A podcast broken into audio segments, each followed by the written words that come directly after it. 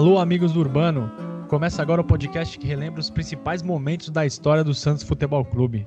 Tô aqui, sou Vinícius Cabral, tô aqui como sempre com o Fernando Ribeiro. Fala aí, Fernando, como é que tá? Tudo bem, Vini, com você?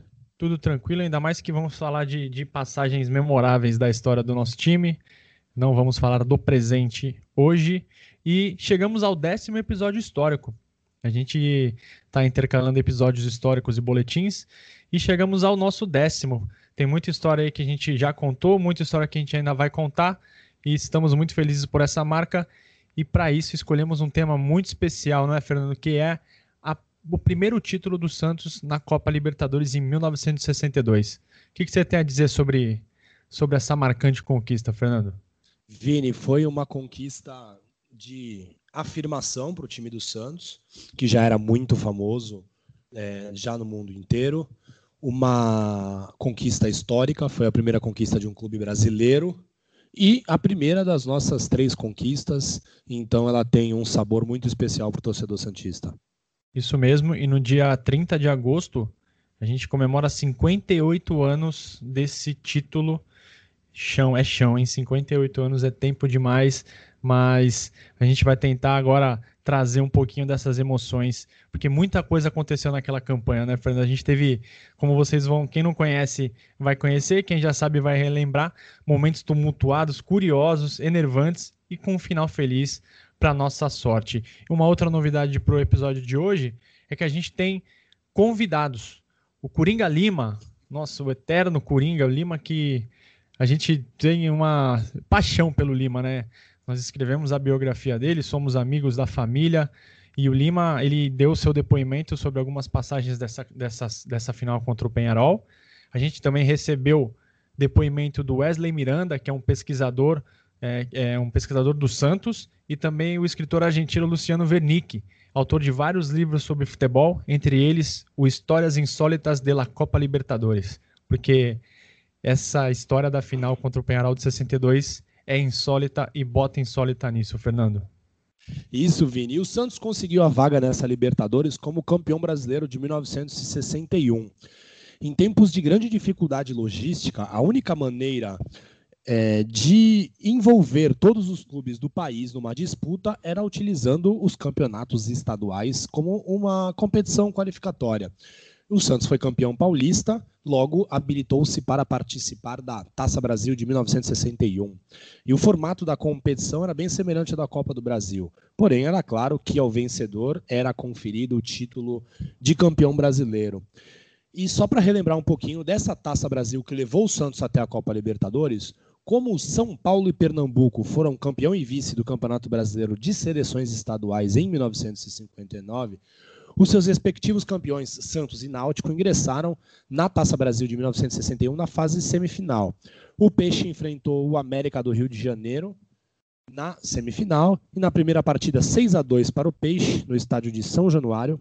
Na partida de volta, o América surpreendeu e venceu o Santos na Vila Belmiro por 1 a 0. Mas o saldo de gols não era um critério de desempate. Então houve a necessidade da terceira partida para a definição do finalista. Muito louco Jogando isso, né?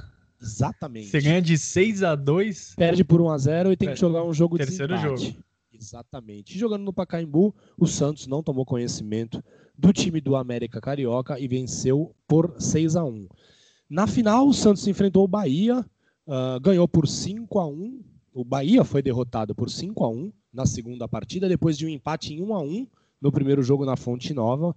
E o Santos se tornou campeão brasileiro, campeão da Taça Brasil.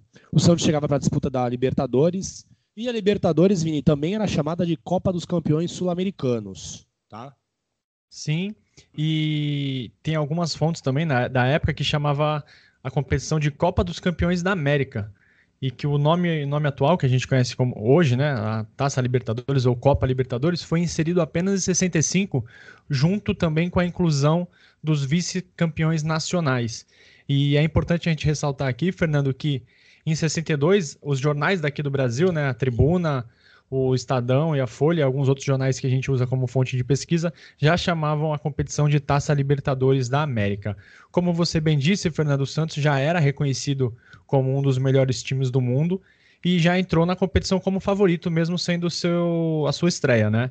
E, e era, era uma situação curiosa, porque o Santos já costumava excursionar por todo o planeta, principalmente pela Europa e pelas Américas, e era uma oportunidade dos clubes aqui, os clubes vizinhos, receberem o Santos sem ter que pagar cachê. Então ele ia ver aquela constelação de craques sem pagar nada e provavelmente ia ser visitado, ia perder, mas pelo menos ia poder ver Pelé e companhia. O caminho para chegar até a final começou no, na fase de grupos contra o, o Paraguai, o Cerro Portenho, e os bolivianos do Deportivo Municipal. E quem fez o primeiro gol do Santos, Fernando, na história da Libertadores foi o Coringa Lima. Na partida contra o Deportivo, o Santos foi até La Paz, ganhou por 4 a 3 e o Lima abriu o marcador. Nessa fase de grupos, o Santos ganhou três partidas, empatou uma, com destaque para a goleada de 9 a 1 em cima do Cerro Portenho. E na semifinal, o Santos passou pela Universidade Católica do Chile, depois de ganhar por 1 a 0 na Vila e um empate em 1 a 1 em Santiago. Isso, Vini. O adversário na grande, na grande final foi o famoso Penharol. O time uruguaio chegou até a decisão depois de bater o rival nacional em três partidas de tirar o fôlego. E, inclusive, esta foi a primeira vez que duas equipes do mesmo país se encontraram pela Copa Libertadores. Os aurinegros chegavam pela terceira vez consecutiva à final e eles haviam vencido as duas primeiras edições. Era uma equipe muito experiente e que contava com jogadores de altíssimo nível, como Pedro Virgílio Rocha, Alberto Spencer, o peruano Juan Roya e o uruguaio José Francisco Sacia. É, vamos agora escutar um pouquinho o áudio do Wesley Miranda comentando um pouquinho mais sobre esse grande Penharol. O Penharol até então único que havia conquistado as Libertadores, atual bicampeão da Libertadores, atual até então atual campeão mundial, conquistou os títulos do pentacampeonato uruguaio de 58 a 62. Sem sombra de dúvidas, era uma seleção incontestável, né? E o Santos, apesar de toda a sua qualidade, né, que a gente já sabia que é, foi a base da seleção, com sete convocações da seleção brasileira que conquistou o bicampeonato no Chile, é, é, tinha que provar o seu valor ao enfrentar os fortes uruguaios. Então foi uma final digna, né, de, de dois grandes times. Vini, no banco de reservas, o húngaro Bela Gutmann, o treinador havia chegado ao Uruguai há pouco tempo depois de um vitorioso trabalho pelo Benfica, que rendeu duas conquistas da Copa dos Clubes Campeões Europeus, a atual Champions League, uh, Gutmann teria a chance de, em um mesmo ano, Vini, ser o treinador campeão europeu e sul-americano. O sorteio apontou a primeira partida entre Santos e Penharol em Montevidéu, com a segunda partida sendo realizada no Brasil. Então, no sábado, dia 28 de julho de 1962, foi iniciada a disputa pela Grande Taça. O Santos embarcou para o Uruguai apenas um dia antes da realização da partida, na sexta-feira. A delegação Santista chegou às 17 horas no aeroporto de Carrasco. Aeroporto esse, Vini, onde você tirou foto com o PVC, você lembra? Lembro, a gente estava voltando do, da primeira partida da final da Libertadores de 2011 a gente tava ali de bobeira, o PVC passou e pediu para tirar uma foto comigo. Foi isso? Dizem que sim, Vini. Eu seria incapaz de corrigir essa informação. O PVC é meu amigo já. Tantas vezes que eu encontrei ele já tietando. E Vini, o Santos seguiu direto pro hotel Oxford. E o legal, Vini, é que esse hotel existe até hoje. Ele é situado na rua Paraguai, número 1286, lá em Montevideo. Ou seja, Vini, quando você tirar suas férias, vocês podem se hospedar nos mesmos quartos que ficaram Zito, Mengalvio, Lima, Coutinho e Pagão, viu? Eu, quando eu for lá, eu vou pedir. Eu quero o quarto que alguns dos, jogadores do Santos tiveram, com certeza. Aliás, Montevideo é uma cidade fantástica. E, Fernando, o time do Santos era uma atração, né? Como a gente já falou. E lá em Montevideo, para os uruguaios, não foi diferente. É, além da final em si, né? O, Uruguai já era bicampeão da competição o, os uruguaios queriam ver de perto aquele time do Santos. O interesse do, é, em torno dessa partida fez com que o Penharol arrecadasse mais de 31 milhões de cruzeiros na venda de ingressos. Foram mais de 50 mil pessoas no estádio centenário, lotação total. Caldeirão, como a gente pôde ver em 2011, né? É, inclusive, o Zito, o Pepe e o Mauro Mengalvio foram muito destaques na imprensa local, porque pouco tempo antes eles tinham conquistado a Copa do Mundo pelo Brasil, com a seleção brasileira. O Pelé não jogou essa primeira partida no Uruguai, porque ele estava se recuperando da lesão que o tirou da Copa do Mundo do Chile, e, e Pelé não perdeu só esse jogo, perdeu também a segunda partida.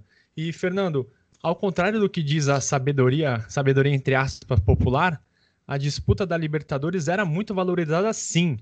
É, a gente ouve falar, ah, não, mas os times deixavam a Libertadores de lado para excursionar. Não é bem assim. Era um campeonato claramente menos rentável né, do que as excursões, mas trazia ao clube um prestígio que, o, que, que até então não era conhecido. Nenhum time brasileiro tinha conquistado uh, a Libertadores até então. O principal jornal da cidade de Santos, né, o jornal A Tribuna, publicou nas suas páginas a grande relevância da, daquela final. É, vou abrir aspas aqui para a manchete da tribuna. Vai entrar o Santos hoje na mais importante partida de sua história esportiva. Jamais alcançou o posto tão destacado, o de disputar a final da Taça Libertadores da América. Certame que lhe abre as portas para uma caminhada até a conquista da Copa Mundial dos Clubes. Veja bem, é, 62, o Santos já tinha 50 anos de história, e, e, faria o seu jogo mais importante de todo, de até então da sua, da sua história cinquentenária. Então não tem muito esse papo de que não valia essas coisas não. E não tinha é, transmissão televisiva, né? E os torcedores que moravam na Baixada Santista ou em outras cidades com torcedores do Santos, eles escutaram as, o, esse jogo pela Rádio Atlântica e pela Rádio Clube. O jogo começou às três e meia da tarde e quem deu o apito inicial foi o chileno Carlos Robles, ele foi auxiliado pelos bandeiras Sérgio Bustamante e Domingos Massaro. Todos eles foram escalados também para a partida de volta no Brasil. O Santos foi a campo com Gilmar, Lima, Mauro, Calvé e Dalmo, Zito e Mengalvio, Dorval, Pagão, Coutinho e Pepe. Ficaram no banco Silas, Olavo, Formiga, Oswaldo e Tite. O Penharol foi a campo. Ah, e o técnico do Santos, claro, era o Lula. O Penharol foi a campo com Maidana, Gonzalez, Lescano e Caetano, Matossas e Canho, Pedro Rocha, Sacia, Cabreira, depois Moacir, Spencer e Roya. E Vini, logo aos seis minutos de jogo, o Peixe abriu o placar. O Zito arrancou com a bola dominada e lançou até Coutinho. Mesmo com dois zagueiros em seu encalço, o centroavante, que era genial, dominou e arrematou de pé esquerdo para vencer o goleiro uruguaio. O Pepe, que na ausência do Pelé era um dos jogadores mais famosos do, do ataque Santista, ressentiu-se de uma antiga lesão e foi substituído por Oswaldo logo aos 25 minutos de jogo. Melhor em campo, o Santos ampliou o marcador um minuto antes da primeira etapa se encerrar. Após boa troca de passes entre Pagão e Zito, a bola chegou em Coutinho, que já estava dentro da área, driblou o zagueiro Lescano e tocou suavemente de pé direito na saída do goleiro Maidana. Aos 30 minutos do segundo tempo, o Penharol acabou descontando por intermédio do seu grande atacante, atacante equatoriano Alberto Spencer. Com a vantagem no placar, o Peixe soube administrar o ímpeto local nos minutos finais e garantiu a vitória mesmo em solo uruguaio. Legal, Vini, que se você for no YouTube, você consegue assistir os gols dessa partida. Os gols dessa partida têm uma qualidade até que boa no YouTube, então a galera pode acompanhar os dois gols do Coutinho e também o gol do Penharol do Spencer. A atuação Santista foi das mais satisfatórias ante, ante um adversário de grande valor. Segundo os jornais da época, Zito e Mengalvio foram os melhores em campo, Vini. O goleiro Gilmar fez ótimas intervenções que salvaram o Peixe em determinados momentos do jogo. O Coutinho, que jogou com a camisa 10 nessa partida, fez a vez do Rei e marcou os dois gols da vitória. O destaque negativo ficou por conta da atuação do árbitro chileno Carlos Robles. Muito permissível com a violência dos jogadores do Penharol, o juiz desagradou os Santistas em demasia, ao não marcar um claro pênalti em Coutinho, que foi empurrado dentro da área pelo zagueiro uruguaio Lescano. Cara, imagina como é que é você entrar num jogo com Gilmar no gol, Zito no meio e Coutinho na frente. Tipo, você você, você tem três monstros nos, nos, setores do campo, assim, cara. É, é, é, é, surreal, né, cara? São, são três jogadores de seleção. Três jogadores foram campeões do mundo é, duas vezes no mesmo ano, né? Junto com o Pelé e com o Mengável e, e tantos outros craques. É, é, impressionante a qualidade desse time. A gente gosta de falar do passado justamente por isso, porque às vezes as pessoas não entendem o que, que foi aquele time. E a gente é apaixonado pela, por aquela época justamente para falar sobre esses caras que são completamente fora da curva de tudo que aconteceu no futebol brasileiro e talvez mundial. Voltando ao jogo aqui, senão vou ficar viajando. Depois da vitória em Montevideo, o, o Fernando, o Santos fez um esquema é, apressadíssimo para poder voltar para o Brasil né, e descansar mais tempo. O jogo começou às três e meia, acabou ali pelas suas 5 e 20 né? Depende do, do intervalo ali, se, se teve aquela catimba para voltar. E os jogadores pegaram o caminho para o aeroporto porque o voo saía às 19 horas. Deu tempo nem de, de pentear o cabelo ali. O Pepe, que usava aquele gelzão na, na cabeleira, teve que ser rápido porque o avião ia sair. E a partida de volta já estava agendada para cinco dias depois, na, no dia 2 de agosto. Os jogadores do Santos, Fernando, receberam um bicho de 200 mil cruzeiros na, é, como premiação, né? O bicho. Um valor que foi considerado bastante alto na época, né? O que mostra que a diretoria do Santos ela dava bastante importância para a competição. E uma situação que chamou a atenção da gente nas pesquisas, Fernando, é que ao reler os jornais antigos, é saber como é que era feita a divisão da arrecadação entre os clubes. A gente ouviu muito que a Libertadores não era rentável ao Santos, né? Porque os clubes lucravam muito com as bilheterias nos jogos em que o Santos visitava, só que no retorno os clubes não atraíam a tanta atenção dos brasileiros. Isso é balela, né? Porque o jornal A Tribuna detalhou como é que funcionava esse esquema. Uh, ah, 43% da renda era destinada às despesas normais da partida, como estádio, segurança, arbitragem, etc. Com os 57% restantes, eles eram divididos da seguinte forma: 60% ficava com o visitante e 40% com o mandante. E nessa partida de ida contra o Penharol em Montevideo, o Santos arcou com o transporte e hospedagem para ir para a capital uruguaia, mas retornou para o Brasil com mais de 10 milhões de cruzeiros na bagagem. Pelos cálculos do jornalista que acompanhou a delegação, é, deduzindo o prêmio dos, aos jogadores e as despesas de transporte, alimentação e hospedagem, o Santos voltou ao Brasil com quase 5 milhões de cruzeiro na carteira. Exatamente, Vini. Voltou com 5 milhões e a vitória que dava vantagem na partida de volta. Depois de algum impasse, o Santos definiu que a partida de volta seria disputada na Vila Belmiro. Vini, o famoso baixada contra a capital já existia na década de, de 60 e os dirigentes do Penharol tentaram impedir a escolha santista de jogar na Vila Belmiro, pressionando-os a jogar no Pacaembu. Uh, a diretoria santista foi irredutível e o jogo seria realizado na Vila Belmiro. A opção dos uruguaios em jogar em São Paulo era meramente financeira, tá, Vini? Eles não queriam ficar mais perto da casa deles para poder não descer a serra. Afinal, o estádio maior significaria uma arrecadação muito maior para o clube uruguaio, que levaria 60% desta renda para Montevidéu. E, como sempre acontece no Santos, Vini, os ingressos para o jogo decisivo foram reajustados.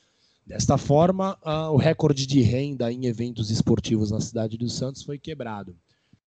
5 milhões e 400 mil cruzeiros foi o resultado do Borderô na segunda partida em Vila Belmiro. E o Santos emitiu comunicado aos torcedores indicando a necessidade do reajuste em face às, abre aspas, avultadas despesas de locomoção e estadias para o referido jogo internacional, fecha aspas. Assim, Vini, os ingressos de arquibancada custaram 500 cruzeiros e as numeradas custaram mil cruzeiros. Em tempos onde não havia um sócio reis, Vini, associados pagaram ingresso o um valor integral.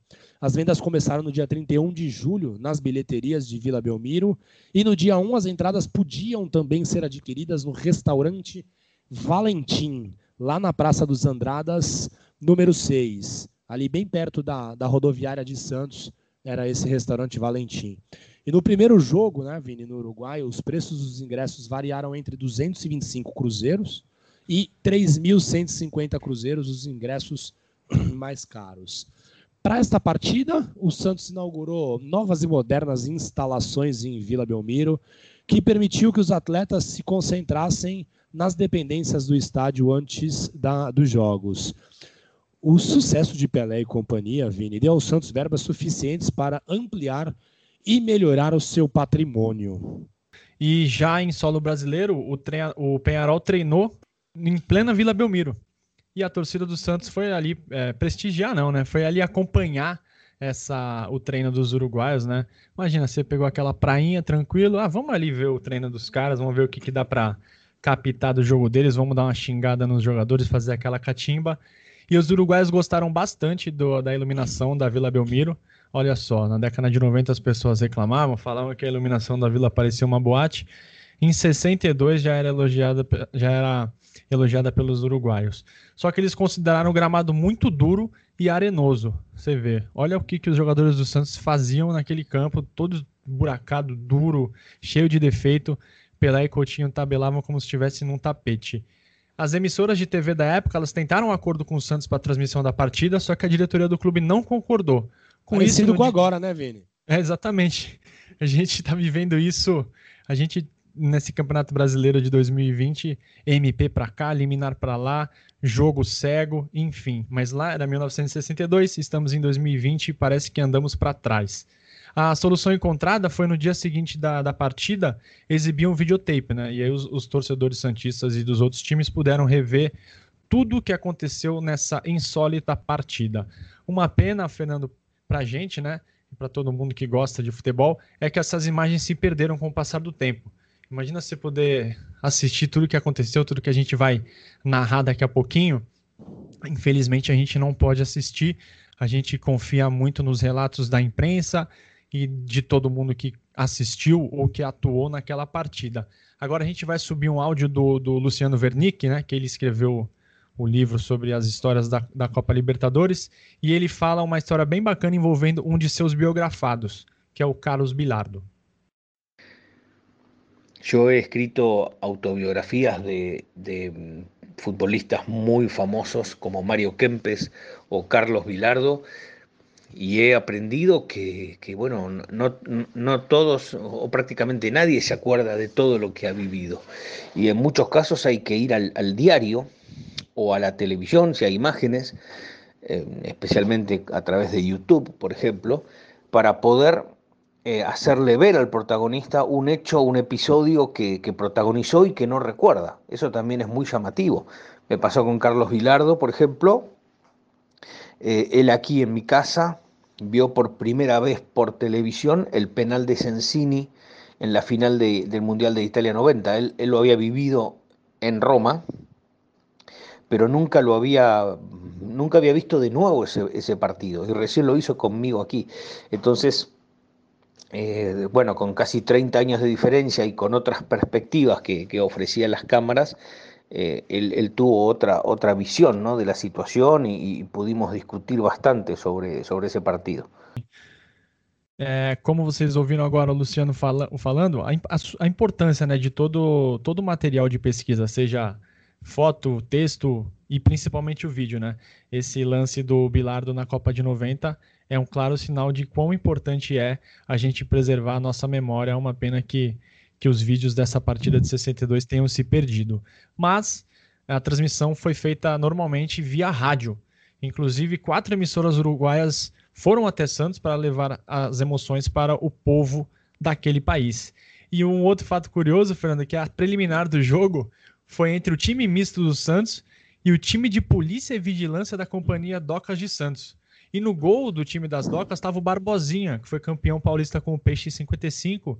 E depois da sua aposentadoria, ele, ele começou a trabalhar como funcionário da empresa portuária e agarrou, né, como, como a gente diz, agarrou no gol do time das Docas. E o time das Docas não fez feio. O jogo terminou em 1 a 1 Vini, 2 de agosto de 1962, 21 horas e 15 minutos em Vila Belmiro começava talvez a partida mais polêmica da história da Copa Libertadores, Vini. O Santos entrou no gramado com Gilmar, Lima, Mauro, Calvé e Dalmo, Zito e Mengalva no meio de campo e o ataque com Dorval, Pagão, Coutinho e Pepe. O Penharol mandou a cancha de Vila Belmiro, Maidana, Gonzales, Lescano e Caetano, Matossas e Cano, Fernandes Carranza, depois entrou Gonçalves, Pedro Rocha, Sacia, Spencer e Roya. Com a bola rolando, o árbitro Carlos Robles deu o cartão de visitas logo aos 11 minutos, Vini. O Coutinho foi derrubado pelo zagueiro Lescano, porém o jogo seguiu normalmente. O Penharol acabou marcando o primeiro aos 14 minutos, em jogada trabalhada pelo, pelo, pelo peruano Roya, o centroavante Spencer recebeu e bateu de primeira, acertando o canto esquerdo do goleiro Gilmar. A vantagem dos uruguaios durou pouco, afinal, cinco minutos depois, o Dorval restabeleceu a igualdade. Lançado por Pagão, o ponta-direita Santista driblou o zagueiro Cano e atirou cruzado para marcar. Com 36 minutos de jogo, o Mengalvio, Vini, acertou um belíssimo chute no ângulo e colocou o Santos em vantagem. 2 a 1 Peixe. O goleiro Maidana acreditou que a bola sairia e não esboçou nenhuma reação. Ficou fazendo, tentando fazer o famoso golpe de vista. E o primeiro tempo terminou com vantagem para o Santos Futebol Clube. Logo no retorno da segunda parte, o Penharol empatou, mas com grande reclamação santista, Vini. Mengalvio e Spencer dividiram a bola, que saiu a linha de fundo. O apitador Carlos Robles apontou o escanteio e já deixou a torcida do Santos bem irritada. A torcida do Santos que quase nunca é irritada, né? E na cobrança, o equatoriano Spencer subiu sozinho de cabeça para empatar o jogo. O goleiro Gilmar saiu reclamando, dizendo que haviam atirado terra em seus olhos fazendo com, que ele não pudesse participar da jogada. E na saída de campo, o goleiro Santista explicou o ocorrido, que foi confirmado pelos zagueiros Mauro e Calvé. E o juiz nada marcou e confirmou o gol. Vamos ouvir o que, que o Coringa Lima, e é uma das memórias mais fantásticas que eu já vi em toda a minha vida. Vamos ver o que, que, que o Lima tem a dizer sobre o Sacia e sobre esse lance tão bizarro que aconteceu em Vila Belmiro. O próprio lance esse do, do, do Sacia que para mim foi um dos jogadores que eu vi na minha carreira mais indisciplinado dentro do campo. Uh, não precisava ter chegado aonde chegou. Mas infelizmente aconteceu, não teve como fazer de outra forma, e no final quem acaba sendo prejudicado fomos nós. Pegou terra do, do, do na área pequena uhum. ou grande, no lugar onde ele estava com a mão, ninguém em sã consciência ia esperar que ele fizesse o que ele fez. E para testar essa versão do Gilmar, a gente pode relembrar que esse mesmo expediente aconteceu na final de 65. O mesmo Sacia, ele atirou terra nos olhos do goleiro Santoro, do Independente. Só que o juiz viu e acabou expulsando o atacante. No livro El Gol Suarco, o goleiro Marzukiewicz relembra que esse tipo de postura era bastante comum é, pelos, da parte do, do, do, atacante do time dele, né? Então você imagina, que tá careia, velho. Imagina em época de VAR, cara, o cara não consegue nem respirar sem ser visto, mas antigamente não tinha, não tinha. Jogou areia na cara dos goleiros. Imagina quantos gols o Penharol não fez assim. É um absurdo, né, cara? É um absurdo. Parece e muito esse... de outro planeta, cara. Não é? é? São 58 anos atrás, né, cara? Um tempo Muita que... coisa mudou. Exato. E esse gol, Fernando, ele acabou mexendo com o time do Santos, né? Dois minutos depois, o Santos to tomou a virada da mesma maneira, com a ajuda da arbitragem. Matossas lançou o Saci em velocidade, o zagueiro Calvé tomou a frente do atacante, só que ele foi puxado e caiu.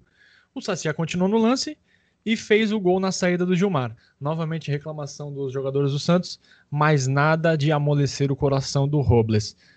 O Penharol na frente do placar. E aí o gol da virada foi o estopim. A torcida do Santos, como o Fernando bem disse, é revoltada por natureza e começou a atacar coisas no objeto, só que diferente dos anos 90 e anos 2000, não eram chinelos, foram garrafas de, de vidro. Uma delas acertou em cheio o árbitro Carlos Robes. Imediatamente ele foi ao solo, alegou ter, ele alegou ter sido atingido, né? É, e o delegado da polícia presente ao estádio relatou que a garrafa tirada pelo torcedor não atingiu o juiz. Então, ou seja, imagina a kizumba que aconteceu na Vila Belmiro.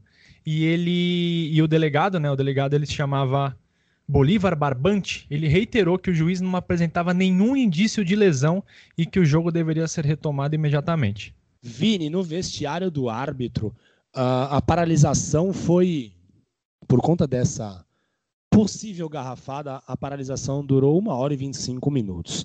No vestiário do árbitro estiveram reunidos os dirigentes do Santos, os dirigentes do Penharol e os comandantes da Confederação Sul-Americana, a Comembol. O chileno Robles dava a partida como encerrada, porque ele indicava que não tinha garantias para a segurança da arbitragem dos adversários. E os Santistas alegavam que não houve qualquer invasão de campo por parte dos torcedores e nenhuma ameaça direta aos visitantes. O Robles foi pressionado de todas as formas a retomar a partida. Dias depois, né, o juiz chileno disse ter sido ameaçado e agredido por dirigentes santistas e que, inclusive, foi muito ameaçado pelo técnico Lula. Coagido, o juiz resolveu voltar, mas a continuidade da partida não seria a mesma como os Santistas saberiam apenas no dia seguinte. No regresso à partida, os Santistas partiram para o tudo ou nada, e em jogada rápida pela ponta, Dorval serviu o Pagão, que arrematou no canto direito alto do goleiro Maidana e fez explodir a Vila Belmiro. Desta forma, o, o empate estava assegurado. Os festejos dos torcedores santistas resultaram, Vini, em nova garrafa tirada ao gramado.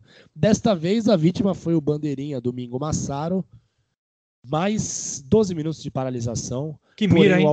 Exatamente, cara. Porém, o auxiliar se recuperou com mais brevidade e a partida seguiu. Próximo ao final do tempo regulamentar, Vini, o Sacia foi derrubado por Mauro, muito perto da linha da grande área, porém fora dela.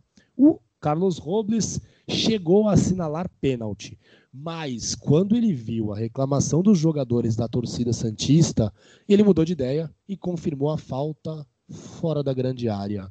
Ou seja, Vini, aquela noite em Vila Belmiro foi um completo escárnio. Apito final e festa em Vila, em Vila Belmiro, Fernando.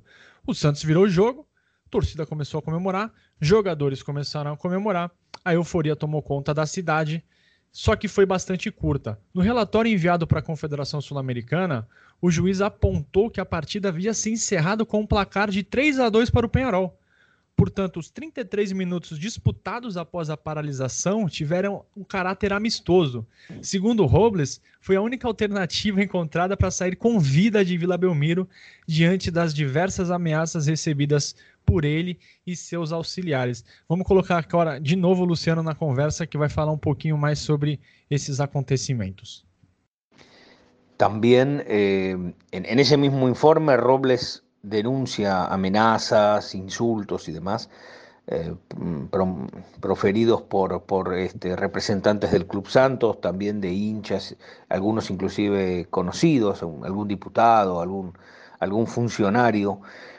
Y también, bueno, han quedado registrados en, revistas y diarios de la época los testimonios de los jugadores de Peñarol, ¿no? que, relataron todo lo que sucedió eh, y cómo, cómo, orquestaron una suerte de parodia para, para poder salir del estadio mm, sanos y salvos, si se me permite la expresión, dado que el ambiente era bastante fuerte y, y, en esa época, bueno, la seguridad no era la misma que, que, se proporciona hoy en los espectáculos deportivos, ¿no?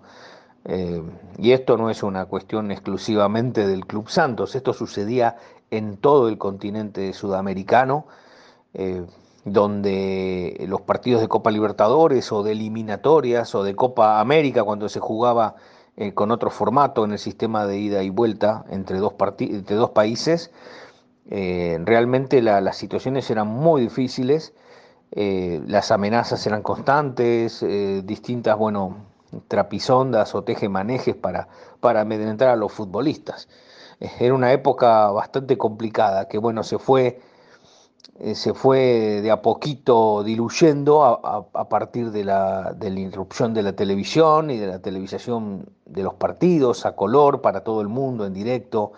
Eh, por supuesto, mucho más acá en el tiempo, a partir de la entrada en vigencia de las redes sociales, en las cuales hoy cualquier persona con un celular es periodista y puede denunciar un hecho que, que, sucede alrededor de un partido, de un hotel o de, del, traslado, por exemplo, de um equipo de, de, lo, de la cancha. No relatório, Fernando sobrou até para o Coutinho. O juiz disse que o, que o camisa 9, antes do apito inicial, disse que era para ele ter cuidado, porque agora ele estava na Vila Belmiro, na Casa dos Santos, e na Casa dos Santos as coisas eram diferentes. O presidente do Penharol, Gaston Guelph, confirmou, quando chegou a Montevidéu, que o Robles havia dito que a partida já estava encerrada com a vitória uruguaia. Os jogadores do, do Penharol também confirmaram que o juiz já tinha dito a eles que o restante da peleja seria apenas um amistoso. Eles só não avisaram os jogadores do Santos e nem a torcida, por isso a revolta de todo mundo. E agora a gente vai ouvir o Lima e ele vai falar um pouco sobre essa partida, sobre como o time jogou e sobre a atuação do árbitro chileno. Eu acho que foi uma das, das melhores partidas. O Santos estava muito bem nessa época, nesse jogo, e tínhamos o domínio total da, da, da situação. Eu acredito que se não fosse a, a, as indecisões do, do senhor Carlos Robles, eu acho que o Santos teria saído com um empate. A casa cheia, não precisa nem falar que 95% da torcida era do Santos. O Santos, com um timaço, vinha de grandes resultados no, no, no torneio, mas precisava passar pelo Penharol, que sempre foi um grande adversário nosso. Mas para que isso se, for, uh, acontecesse, não precisava a intervenção do juiz.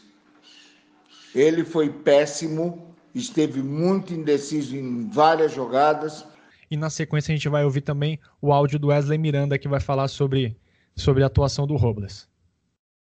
Há quem diga que Carlos Robles já chegou na Vila Belmiro com segundas intenções. Modesto Roma chegou aí no vestiário, Lula chegou aí no vestiário. É, tem, tem, um jornal, o Estado de São Paulo, chegou a colocar que o Santos foi, apesar do título, o Santos foi prejudicado pela arbitragem. É, Vini, a continuidade da partida foi uma farsa, né? Com a anuência da Comembol e também do Penharol. O presidente da Comembol, Raul Colombo, chegou a afirmar que os dirigentes santistas sabiam da decisão de prosseguir a partida apenas como amistoso. Inconformados, eh, os líderes santistas protestaram formalmente, inclusive enviando um telegrama para a Comembol rechaçando o envolvimento da cúpula santista na trapaça vamos assim dizer. Diante do relatório, três cenários foram desenhados para a sequência da competição. A anulação da partida de Vila Belmiro, com nova partida a ser disputada em solo brasileiro, desde que não fosse, obviamente, em Santos. A consideração do Penharol como vencedor da partida, forçando assim a disputa de um jogo de desempate, ou então a punição, a punição direta ao Santos pelo ocorrido, com exclusão da competição e o título entregue ao time uruguaio. O regulamento da época indicava que a decisão proferida pela Comembol deveria ser seguida à risca. Em caso de descumprimento, o clube seria excluído imediatamente da competição e não poderia disputá-la pelos três anos seguintes, além da multa de 7 mil dólares, porque a Comembol adora uma multa em dinheiro para enriquecer os seus pequenos cofres. E antes da decisão final, alguns cenários foram considerados. Né? Uh, jogar novamente a segunda partida, porém desta vez no Maracanã, e a renda aferida cobriria os custos da, de nova viagem dos uruguaios ao Brasil e também de toda a cúpula da Comembol, a realização da terceira partida no Estádio Nacional de Lima, no Peru, né? e até o estádio do News Old Boys, o El Colosso del Parque, que hoje se chama Marcelo Bielsa, foi colocado em pauta. O Santos chegou a enviar um telegrama ao Benfica, de Portugal, indicando que já era o campeão sul-americano e queria agendar as datas das partidas para o Mundial Interclubes. E a gente reclama de organização hoje, né, Vini? Ah, não dá, impressionante. E essa decisão, esse embrólio todo, Fernando, foi decidido cinco dias depois da confusão na Vila Belmiro. O Pen a segunda Comembol, o Penharol oficialmente venceu aquele jogo e aí a, a Confederação Sul-Americana teve se viu obrigada a marcar uma terceira partida que seria disputado, disputada na cidade de Buenos Aires. E Vini, e Vini só para colocar aqui, para a gente é, falar sobre a questão do Robles, passou-se pela pra história que o juiz, que o Robles foi acertado em cheio e saiu desacordado carregado do gramado de Vila Belmiro, tá? Inclusive, muitas fontes citam essa informação. É, o Jornal Tribuna tem fotos do juiz saindo andando, tá? Do uhum. gramado. Então, assim, a garrafa, se atingiu ele, não o fez desacordar. Então, quando a gente olha algumas fontes atuais, né, que, que relembram a partida, elas citam que o juiz saiu desacordado, carregado, e por isso não poderia ter continuado a partida. Ele sai andando, tem foto dele saindo amparado pelo bandeira, mas ele saiu andando. Então vai ficar para sempre essa dúvida se realmente foi uma farsa, se realmente foi combinado antes, ou se realmente ele foi atingido por uma garrafa em Vila Belmiro. É, tomar uma, garraf uma garrafada de vidro atirada da arquibancada de qualquer estádio, mesmo da Vila Belmiro, que não é um estádio tão grande, é para derrubar o cara com certeza, né? Mas a gente já viu, a gente já viu far outras farsas como essa no futebol. Lembra do goleiro Rojas Sim. no jogo da fogueteira em 89, eliminatórios da Copa de 90. Então, é como a gente, a gente não sabe o que aconteceu, a gente é o que a gente diz, a gente relata por meio das pesquisas que a gente faz com o que tem à disposição da época. E então, Fernando, a Comembol marcou uma terceira partida que foi ser jogada no Monumental de Nunes, o estádio do River Plate. E dessa vez, para evitar maiores confusões, a Comembol, na Confederação Sul-Americana, escalou uma arbitragem europeia. Os dias seguintes foram de intensa especulação. Enquanto os dirigentes se articulavam junto aos dirigentes da Federação Paulista e da Confederação Brasileira do Desporto, o mesmo ocorria lá no Uruguai, né? É, os uruguaios e a Comembol. Chegou-se a cogitar o afastamento do futebol brasileiro enquanto durasse a gestão de Raul Colombo, que também era presidente da AFA, Associação de Futebol Argentino. No dia marcado para a partida, o Santos não compareceu. Amparado pelas federações estadual e nacional, disputou partida pelo Campeonato Paulista no dia 15 em Taubaté. Venceu o jogo contra o, o time da cidade local 1 a 0 gol de Tite. No dia programado, né, que era para o Santos lá, a Comembol resolveu adiar a partida. A delegação do Penharol foi para Buenos Aires no dia 17 é, e mesmo já informados de que a, do que o jogo foi adiado, eles se, eles se prestaram ao papel ridículo de entrar em campo sem ninguém, às 3 horas e 10 minutos, com jogadores todos uniformizados. Cerca de 500 torcedores uruguaios atravessaram o Rio da Prata e participaram também deste bizarro espetáculo. Sem adversários e tampouco arbitragem, os jogadores fizeram apenas atividades físicas por cerca de uma hora. E, Fernando, eu só quero fazer uma observação. No meio disso tudo, dessa celeuma toda, tinha um fator, né? O Pelé estava se recuperando da sua lesão. E isso aí era um problema do Penharol. Exatamente, Vini. No dia 21 de agosto de 1962, a data para a realização do terceiro jogo foi enfim definida. Ficou definido que no dia 30 de agosto, uma quinta-feira, às 15 horas a 15 minutos, jogariam Santos e Penharol. Como não houve acordo entre os times para o local da partida, a Comembol determinou que o jogo fosse disputado lá no Monumental de Nunes, o estádio do River Plate Buenos Aires. O Santos tentou, sem sucesso, jogar a partida para Lima, no Peru, ou Assunção, no Paraguai, por conta da distância dessas cidades da Argentina. Né? Buenos Aires é muito perto de Montevidéu e muito provavelmente teriam mais torcedores uruguaios do que brasileiros na grande decisão. E, Vini, curioso que o Campeonato Paulista estava em curso e quatro dias antes da finalíssima contra o Penharol, o Peixe teve que ir até Campinas medir forças contra o Guarani, porque o clube campineiro não atendeu o pedido Santista de adiamento da partida. Já recuperado de lesão, o Pelé, inclusive, marcou o gol do Santos no empate em 1 a 1 contra o Guarani poucos dias antes da disputa da terceira partida da final da Libertadores. Em 28 de agosto, dois dias antes do grande jogo, o Santos desembarcou às 17 horas lá no aeroporto de Ezeiza, depois de fazer uma rápida escala lá em Montevidéu. Enquanto os dirigentes do Santos seguiram para o hotel Claridge, que também existe ainda, tá? Na rua Tucumã 535, se você quiser, quando você voltar a Buenos Aires, Vini, você pode se hospedar no mesmo hotel que os dirigentes santistas ficaram. Olha. Porém, os jogadores e a comissão técnica foram, foram se instalar nas dependências do River Plate lá no estádio Monumental.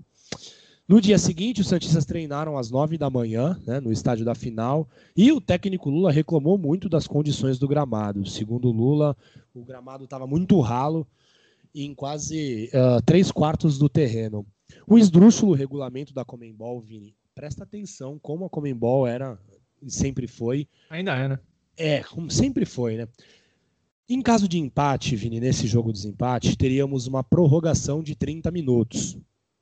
E se a prorrogação terminasse empatada, o campeão da Copa Libertadores de 1962 e sairia de um sorteio na moeda. Ou seja, se Santos e Penharol empatassem a final E a prorrogação, o árbitro jogaria uma moeda para cima e ela definiria quem teria sido o campeão sul-americano de 1962. É um completo absurdo.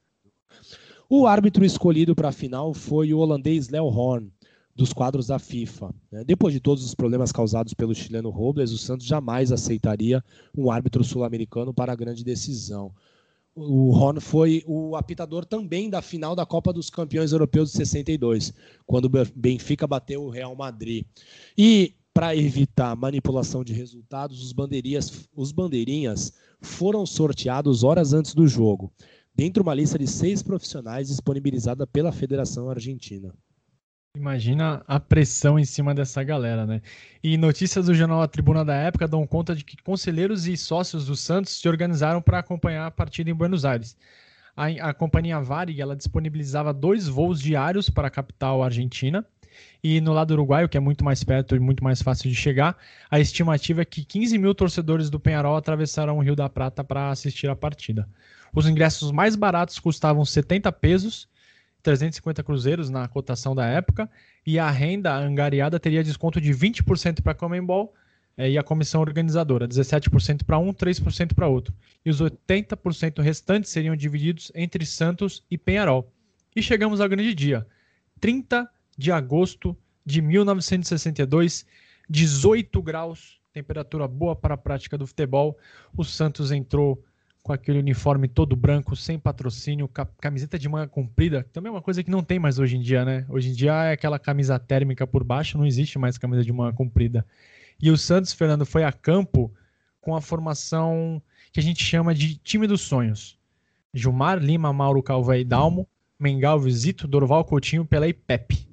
E, como a gente falou antes, o retorno do Pelé encheu, encheu o Santos de confiança e deixou o Penharol cada vez mais acuado. Vamos falar, vamos ouvir agora o que, que o Wesley Miranda tem a dizer sobre o retorno do Rei Pelé para essa partida. Embora só tenha feito apenas uma grande partida na competição, que foi aquele 9 a 1 contra o Cerro, a maior goleada de um clube brasileiro na competição até hoje, e lembrando que quando ele entrou, o jogo estava 1 a 1 é, depois terminou 9 a 1 para o Santos.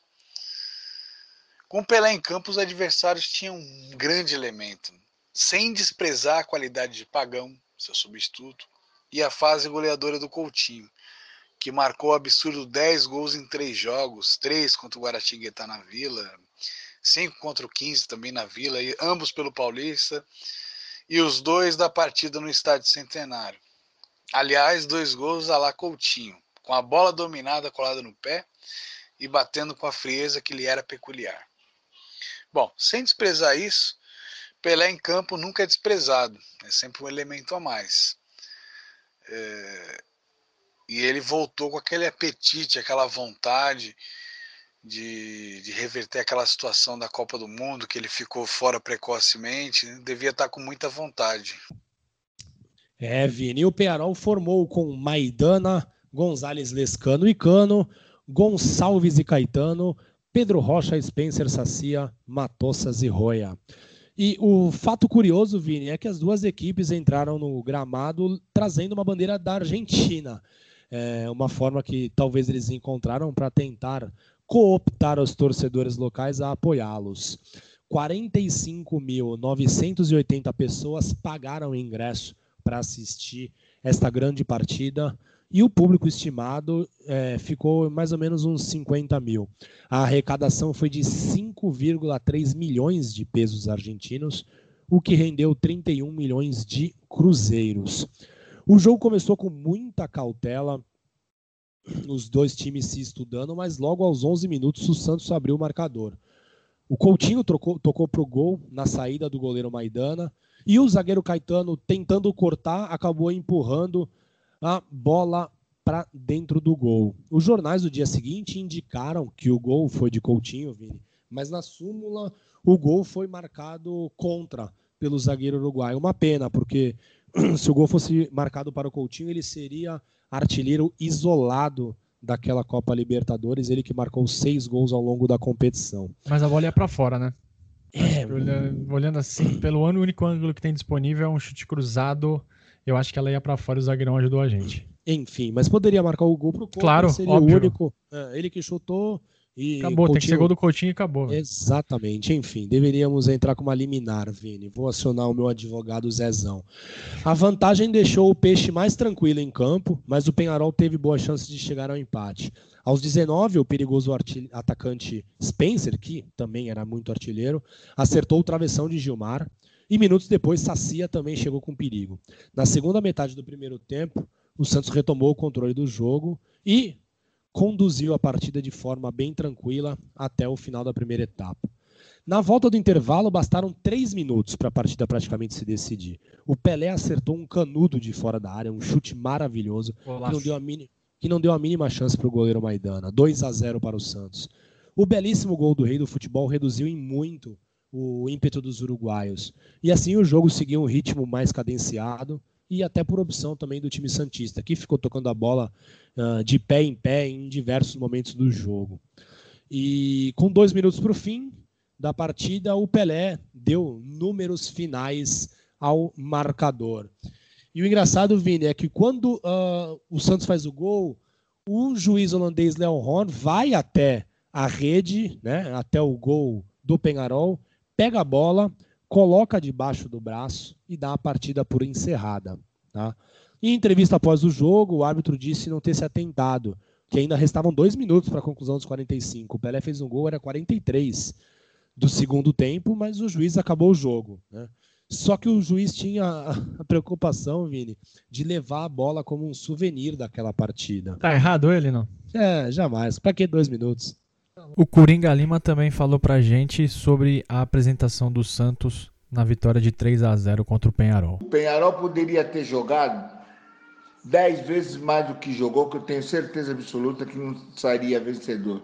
Que o time do Santos estava, sabe, sabe, estava inigualável, estava chegando em todas, pessoal com, com uma vontade incrível, sabe, de, de, de- da vitória, porque nós precisávamos da vitória, vitória ou empate, né, porque nós estávamos em vantagem, e aconteceu tudo o que nós esperávamos. Graças Se vamos escutar o nosso um dos principais pesquisadores da história do Santos, Wesley Miranda, comentando um pouquinho sobre a atuação do Santos nessa terceira partida. Ah, uma belíssima exibição do Santos contra o Penharol. Daquele time, né? O time que ficou famoso como o maior de todos os tempos.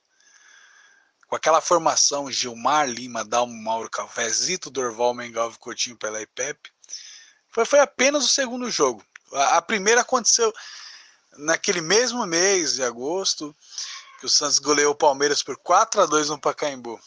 Então, a gente pode falar que foi uma grande exibição daquele time, daquela formação. Embora o Santos vinha fazendo grandes jogos, eh, em meados de 61, bateu o Benfica por 6 a 3 no Parque de Prince pelo torneio de Paris, mas com Laércio no gol, Décio Brito, Getúlio, Brandão. Eh, aquela outra grande partida em 62 mesmo, né, pelo triangular de Buenos Aires, um avassalador 8 a 3 contra o Racing de Avellaneda. O Racing é então atual campeão argentino. Uma partida que ficou marcada como uma, uma das grandes exibições da história do Santos. Mas ainda com o Laércio na meta, embora o Gilmar tenha entrado, é, o Olavo, o Décio Brito. É outra grande exibição daquele ano de 62 mesmo, um 5 a 3 contra o Palmeiras no Pacaembu, o famoso jogo do príncipe Philip, que depois casaria com a princesa Elizabeth. É, Para quem nunca viu, tem um, alguns minutos, um compacto de Santos e Penharol na internet, da Cinemateca Uruguaia, fica a dica. É, o filme Pelé Eterno também tem umas, alguns trechos legais, inclusive trechos gravados para o filme O Rei Pelé, de 1962. Fica a dica para ver como jogava aquele time, como era intenso aquele Santos, ainda mais furioso ainda. E com o apito final, Fernando, festa generalizada em campo. A torcida argentina invadiu o gramado, os jogadores santistas, assim como aconteceu anos depois na, na Copa de 70, que é uma imagem também que se espalhou, popularizou bastante, os jogadores ficaram, alguns ficaram só de cueca Os, os, torcedores queriam pegar lembranças daquele time fantástico, camiseta, short, meia, chuteira, e os jogadores voltaram praticamente nus para os vestiários. Só que antes disso, como não, não havia entrada de, entrega de troféu é, no dia do jogo, os jogadores santistas deram uma rápida volta olímpica para saudar, saudar a torcida, né? Porque a torcida, essa aqui vale o registro, Fernando. Os argentinos abraçaram o Santos, não é? é eles têm uma rivalidade muito grande com os uruguaios e a torcida local adotou o time praiano para torcer. E a festa, olha só isso que curioso. A festa pós-jogo, né, depois do vestiário e tudo mais, foi num restaurante argentino e os torcedores santistas que foram até Buenos Aires foram convidados a comer e beber junto com os jogadores. Você imagina a gente lá comemorando com os caras o título, tomando uma quilmes e comendo uma hamburguesa. É, eu não como, mas é, comeria qualquer coisa ali, um, sei lá, um amendoim já estava de bom tamanho. Imagina, sensacional essa atitude da, da diretoria do Santos, além dos torcedores do Santos, os dirigentes do Penarol, do Racing e até o trio de arbitragem participaram da festa. Então foi uma verdadeira fanfarra por Buenos Aires. E pela vitória da, da Libertadores, Fernando, cada jogador santista embolsou 300 mil cruzeiros de bicho e depois de tantas indecisões e tantas polêmicas, o Santos podia, enfim, se considerar o maior time da América do Sul. E ali só estava começando uma saga que durou, podemos dizer que durou até o ano seguinte, quando o Santos ganhou né, em 62 contra o Benfica, depois ganhou de novo a Libertadores em 63, ganhou o Mundial em 63. Foram dois anos de predomínio mundial daquela equipe espetacular. É isso, Vini. Depois de muita confusão, o Santos, enfim, era campeão da Copa Libertadores, campeão sul-americano e uma conquista que faz aniversário agora no dia 30 de agosto e é sempre bom relembrar, principalmente a Noite das Garrafadas, como ficou conhecida aquela noite em Vila Belmiro, e a torcida Santista já não se comportava bem lá em 62, Vini. Falar que isso aí é por conta da fila de, da década de 90 é uma mentira. Exato, o pessoal ali fica nervoso facilmente. E como a gente gosta muito de falar do time daquela época, a gente já até inclusive falou isso no nosso boletim, nas nossas redes sociais. Sexta-feira vai estrear a série Pelé, a Nossa Majestade, primeira série do Amigos do Urbano, primeira vez que a história do Pelé é contada em formato podcast. A gente tem 10 episódios contando a carreira, a vida inteira, né? Não só a carreira, a vida inteira do Rei Pelé, desde os tempos de quando ele morava em Três Corações, quando ele nasceu, é, os primeiros anos com a sua família, depois a mudança para Bauru, o período inteiro no Santos, seleção brasileira, Estados Unidos, pós-carreira. Garanto a vocês, está imperdível. E Vini, a nossa dica cultural do episódio de hoje não poderia ser outra. Assim como a partida entre Santos e Penharol em Santos, que foi extremamente polêmica, diversas outras histórias insólitas aconteceram na Copa Libertadores. Então, a dica cultural é o livro do jornalista argentino Luciano Wernicke, chamado Histórias Insólitas de la Copa Libertadores. É um livro fantástico, com muitas curiosidades, muitas histórias engraçadas em até certo ponto sobre a Copa Libertadores. É um livro que foi editado pela editora Planeta, um livro em espanhol, mas dá para consegue ler de forma bem simples, bem fácil. Muitas histórias é, chocantes, engraçadas e, e, que parece até que é, saíram de contos de ficção, mas não, saíram do futebol sul-americano. E o Luciano que participou hoje aqui do nosso podcast, então acho que vale a pena a galera buscar esse livro que é sensacional e tem um, um, capítulo específico sobre a Noite das Garrafadas Santos e Penharol em Santos. Quem quiser falar com a gente, amigosdourbano.gmail.com, Twitter e Instagram, arroba Amigos do Urbano. Para ouvir o programa é só acessar o feed do Spotify, Apple Podcast, Google Podcast, YouTube, Castbox e Radio Public. Valeu, Fernando, e até a próxima. Valeu, Vini. Tchau, tchau, pessoal.